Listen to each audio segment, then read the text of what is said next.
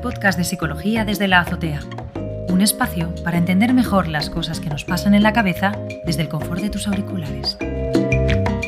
Hola y bienvenidos y bienvenidas a Desde la Azotea, un podcast de psicología para entender mejor las cosas que nos pasan en la cabeza. Ah, soy Nadia y en el episodio de hoy, como cada domingo, nos acompaña la doctora Monse Rovira, doctora en psicología y titulada la terapia racional emotiva conductual, TREC, por el Instituto Alberelis.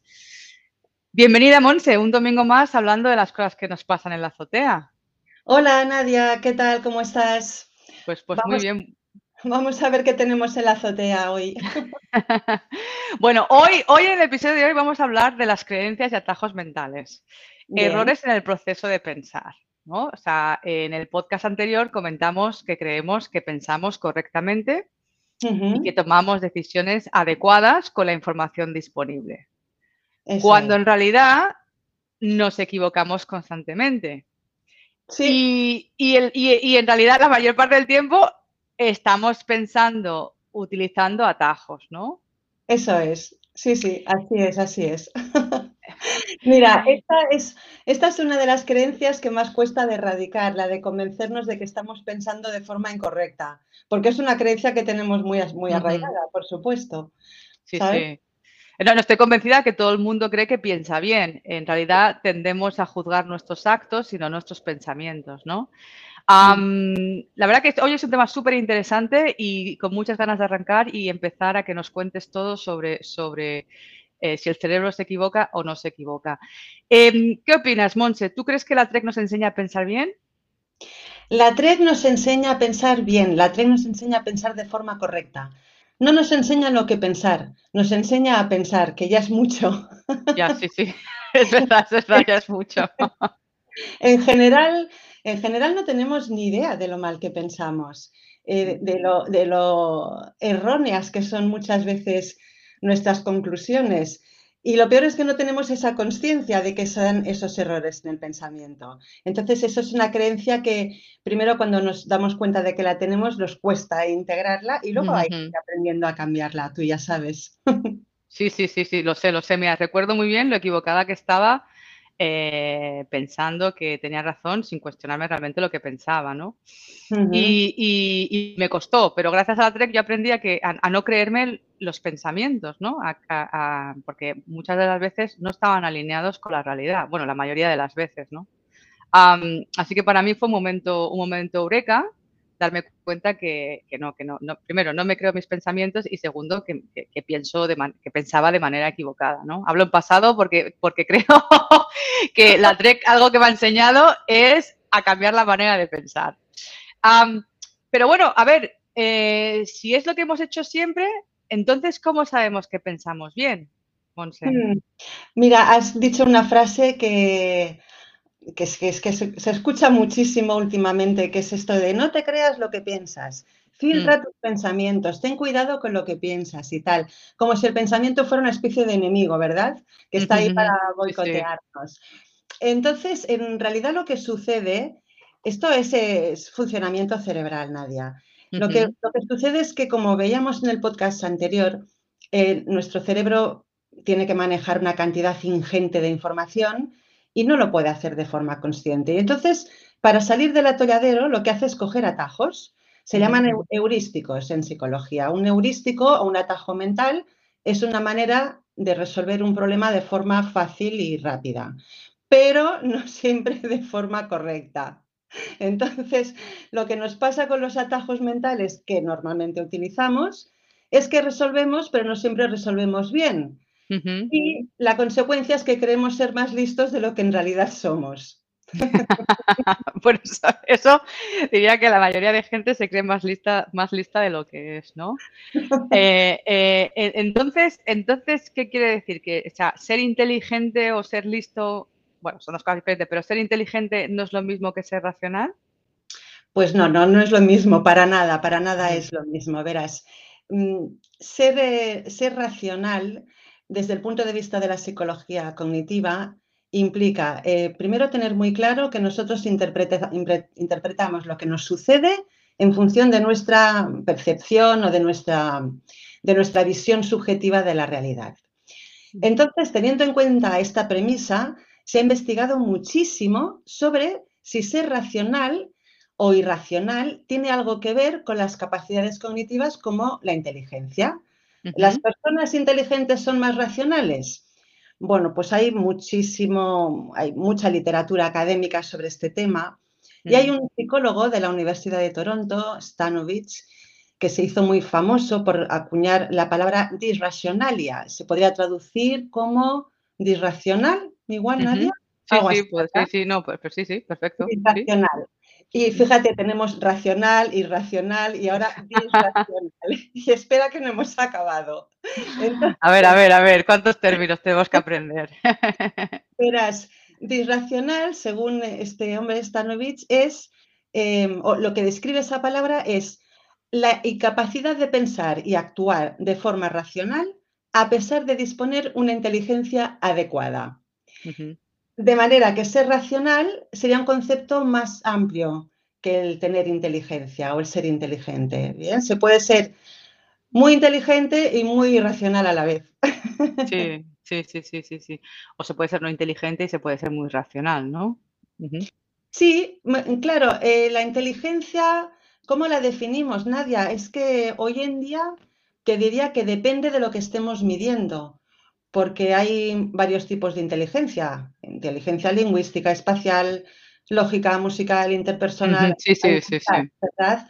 Entonces, depende de lo que estés midiendo, pues eh, hablaríamos de una inteligencia o de otra. En cambio, em, con racionalidad e irracionalidad, pues ya tenemos que hilar un poquito más, más fino.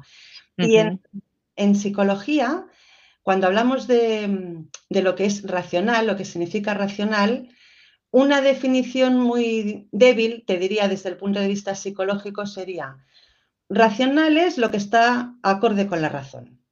¿Eh? Sí. ¿Verdad que suena, suena... Sí, suena, suena eso sería la definición que, cualquier persona te daría si hiciera esta, esta pregunta ahora, ¿no? Racional es que piensas de manera es, acorde, con la razón, acorde con la razón. O también con inteligencia. Es así. Pues eso suena muy lógico. Entonces, según esta definición, que ya te digo que psicológicamente es una definición débil, lo contrario de racional no sería irracional, sería arracional.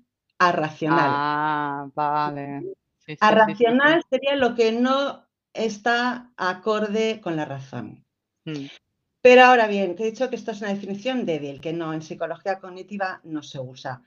Nosotros hablamos, y tú lo sabes de sobras, de racional e irracional, hmm. ¿verdad? Nos manejamos con estas dos palabras.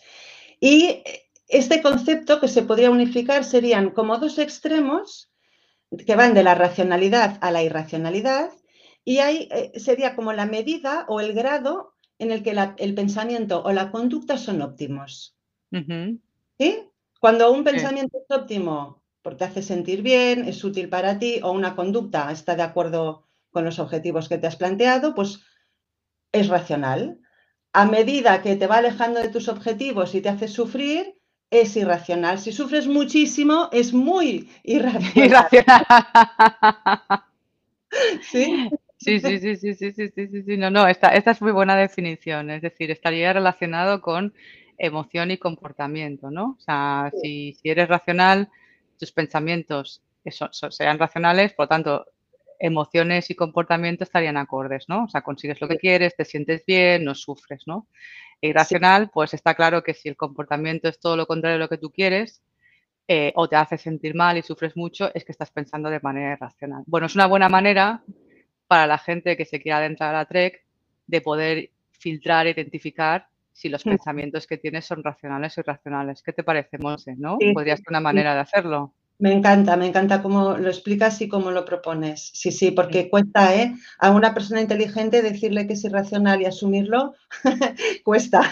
Sí, sí, no, no, claro, claro. Y creo que al mismo, al mismo tiempo, si te consideras inteligente para ciertas cosas y luego hay cosas que no haces bien por la manera de pensar o te sientes mal, pues claro, eso de alguna manera afecta a, la manera que tú te sientes contigo mismo, porque no lo puedes entender, ¿no? O sea, mm, pensarías que si eres inteligente, que entendemos que esto también es irracional, que si eres inteligente, todo lo que hagas lo haces bien, y eso no es así, ¿no? Eso, no es así, eso, sería irracional porque no es consistente con la realidad. Exacto, exacto, exacto. O sea que ahí, ahí daría para otro, para otro episodio, para hablar para otro episodio.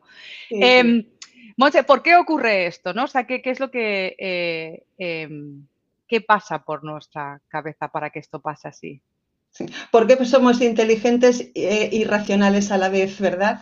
Correcto, correcto. Eso, ¿por qué? ¿por qué? Bueno, pues mira, hay varias respuestas y las respuestas en psicología siempre dependen de quién las conteste. Eso es, verdad, eso es verdad. De la orientación teórica, sobre todo, que, sustenta pues, esa explicación.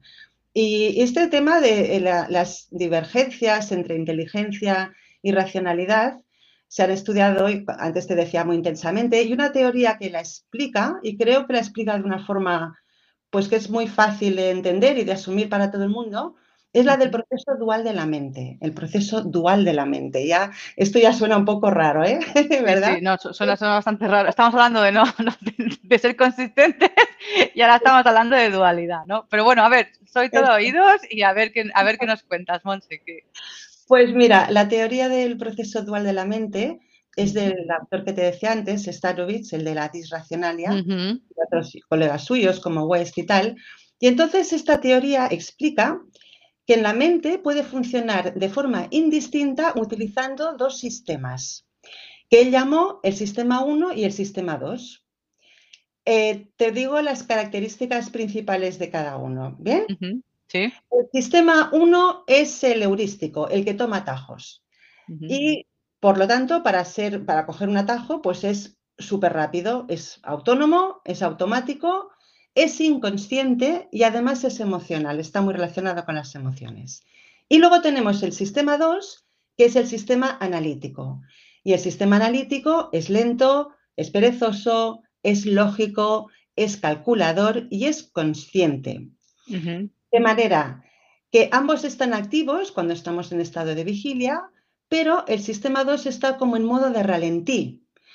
Y lo que hacemos es funcionar con el sistema 1, dejamos que trabaje, lo utilizamos para la resolución de problemas y cuando nos encontramos en un atolladero, lo que hacemos es recurrir al sistema 2 para que nos eche una mano. Claro. Eso es lo que nos dice la teoría. Sí, ¿y cómo, es en la práctica entonces? A ver si, ponemos eh, eh, pues un, ejemplo para ver cómo funcionan los dos sistemas. Podemos poner un ejemplo porque siempre yo creo que con los ejemplos es como mejor se entienden las teorías, ¿verdad? Pues mira, eh, podemos hacer un pequeño experimento, si te parece bien, Nadia. Vale, me, parece, me parece estupendo y seguro que a los oyentes les, gustará este experimento. ¿De qué, de qué se trata, Monse? Bien, pues se imagina que tienes que ir a comprar un regalo para alguien, un libro, por ejemplo, vas a una librería, encuentras un libro que te gusta y entonces el dependiente te pregunta si quieres envolverlo para regalo y tú piensas que sí, porque bueno, pues un libro envuelto para regalo siempre es como más bonito, ¿verdad? Mm. Y preguntas cuánto vale. Y el dependiente te dice, el libro envuelto como regalo cuesta 55 euros. Y el libro cuesta 50 euros más que el envoltorio. Entonces, yo te pregunto, Nadia, si el libro cuesta 50 euros más que el envoltorio, ¿cuánto cuesta el envoltorio? Hombre, a ver, pues, pues haciendo una cuenta mental rápida, yo diría que el libro envuelto, si el libro envuelto cuesta 55 y me has dicho que el libro vale 50 más el envoltorio, pues yo entiendo que el envoltorio son 5 euros, ahí no hay mucho que pensar, ¿no? Bien, pues eh, te anuncio que tu mente ha resuelto el problema utilizando el sistema 1. No. Sí, claro. que es, claro, es el rápido y, el que, bueno, el como, el como sumas y todo, ¿no? Que lo tienes como ya. Sí, sí, es el rápido. Te has hecho un cálculo mental rápido, ¿verdad? Y has dicho, bueno, si todo mm. junto, el libro y envoltorio cuesta 55 y el libro vale 50 euros más que el envoltorio, pues de cajón, que el envoltorio cuesta 5. Pues no. Pues no. Pues ¿cómo, puede, ser si el libro vale 50? Mira, el sistema 1 es súper rápido, ¿verdad? Es automático. Sí, sí, sí, Y es emocional, Nadia. Y entonces, eh, antes te decía, es un sistema en el que intervienen las emociones Porque tú ahora, eh, tú y yo ahora aquí estamos en público y yo te estoy poniendo en un brete, invitándote a hacer una operación mental y resolver un problema y tú no querrás equivocarte en público. Bueno, eso, eso está claro. No, no, no me quiero equivocar, no. ¿Qué has hecho? Utilizar el sistema 1 rapidito. Entonces, coge papel y boli y plantea la ecuación y a ver qué, a ver qué encuentras. Pues, eh, a ver, a ver, a ver, a ver, espera un momento, que, voy a, que de verdad que voy a coger eh, eh, papel y boli y lo voy a hacer. Si el envoltorio cuesta 2,50 euros y, y el libro 52,2, con 5, pues entonces el libro envuelto cuesta, ay, 52, ¡ay, qué fuerte! ah, pues no cuesta, no cuesta 5, cuesta 2,5, ¿no? Eso es. Eh, haciendo una ecuación. Claro, es que ya, no hacemos ecuaciones. No. esto, esto hacía años que no lo hacíamos. Claro, claro, claro, es verdad. sí, sí, sí. sí, sí. Eh, no, es que tengamos que ir por la vida haciendo ecuaciones, no es eso. No, no, no es eso. lo que estamos enseñando, lo que estamos intentando plasmar en un ejemplo así muy del día a día, ¿verdad? Ir a comprar un regalo y hacer una cuenta mental, es que tenemos un sistema rápido que nos da una información nefasta. Sí, eh, que, se puede, que, se puede que se puede equivocar, que muchas veces se equivoca. Se equivoca muchísimas veces, es así como como funcionamos habitualmente, ¿verdad? Eh, hay mucha información disponible, manejamos conscientemente una porción muy pequeñita que nos da lugar, en este caso, a un resultado erróneo. Sí, sí, no, está, claro. La verdad que, la verdad que eh, no me acordaba mucho cómo hacer ecuaciones, pero una vez que lo he plasmado en el papel, no ha sido tan difícil, ¿no? Em, pues esto es, es, un buen ejemplo y también es un ejemplo de cómo realmente funcionamos habitualmente, ¿no? Sí, sí, eh, Es, impresionante, Monse, que, no seamos conscientes de, lo que pensamos. Hmm. Que nuestra tendencia es en, pensar de manera automatizada, ¿verdad? Sí, sí, sí, sí. Cuando hablamos de pensamiento automático, que mm. sabes que además últimamente está, es muy popular el hablar de también, también, también, también, es, también es popular, sí. Pensamiento automático, no te creas lo que pienses. Bueno, pues aquí tienes un, aquí tienes un ejemplo. No te creas lo que piensas. Has pensado que eran cinco euros. No, no es verdad. Es mentira. Es mentira, está, e, e, está, claro. Yo creo que ahora nuestros oyentes habrán entendido perfectamente en qué consisten los, los atajos mentales, ¿no? Sí, sí, sí, sí, sí. Ya hemos dicho que es una regla inconsciente para resolver un problema de forma automática y rapidita. Y esto, mira, hay, un autor que se, es un psicólogo, eh, Daniel Kahneman, no sé si te sonará, el, el autor de Pensar rápido, pensar despacio. No, no, no lo conozco, no lo conozco. Pues, pues este hombre fue el, primer no economista al que le dieron un Nobel de Economía por mm. sus investigaciones acerca de la toma de decisiones basados, eh, las, sus investigaciones estaban basadas en eh, la teoría dual, de la mente del sistema 1 y sistema 2. Eh, a, esto Kahneman lo llama pensar rápido, pensar despacio. Cuando tú has pensado rápido, te ha salido la solución errónea. Cuando te has detenido a analizar, te ha salido la solución correcta. ¿Sí? Sí, sí, sí, sí, sí, sí, sí, sí, Está, está, sí, sí, clarísimo lo veo ya ahora. Entonces, entiendo, se entiende que por qué se puede ser inteligente e irracional ahora, eh, a la vez que, cuando pensamos de manera automática sin reflexión, ¿no? entiendo, que, entiendo que sería así, ¿verdad? Sí, sí, sí, se puede. Por eso, eh, yo creo que este es un ejemplo muy claro de que tú eres muy inteligente y ahora has sido muy irracional porque has utilizado el sistema 1 y lo has hecho de forma involuntaria. Es que la irracionalidad siempre es involuntaria. Y, a esto, a ser a la vez inteligentes e irracionales, eh, se lo llama racionalidad acotada. Solo mm. somos parcialmente racionales y lo que solemos hacer es actuar por impulsos emocionales porque nos preocupa más el decidir rapidito o querer, querer quedar bien que estar en lo cierto. No, no, está claro. Bueno, la verdad que, la verdad que hoy yo personalmente eh, eh, estoy aprendiendo mucho y sobre todo unas cosas que estoy aprendiendo es que eh, para poder hacer cualquier tipo de cambio emocional, ¿verdad, Monse? Es ser consciente de lo que pensamos, eh, no, tomar atajos mentales y, reflexionar y parar a, pensar. Eh, Monse, pues, pues ha, sido, ha sido un placer. Antes de cerrar la sesión de hoy, ¿qué consejos darías a nuestros oyentes?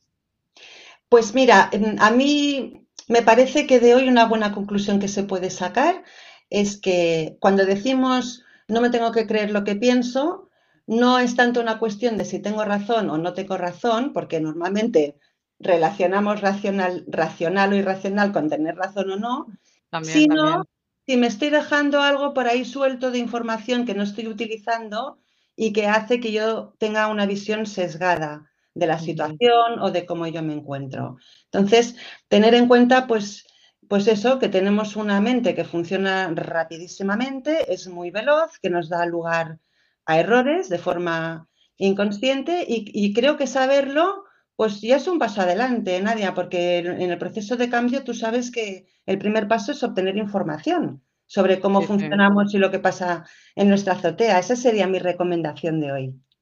Pues muchísimas gracias, Monse. Eso es lo que estamos haciendo. Para entendernos mejor hay que, hay que, hay que entender también cómo la mente, la mente funciona y espero que estos podcasts estén ayudando a nuestros oyentes a que se entiendan cada día un poco mejor. Pues un placer hablar contigo, Monse, y siempre aprendiendo cosas nuevas para entendernos mejor. millón de gracias por tus sabios consejos y hasta la semana que viene con más temas desde la azotea.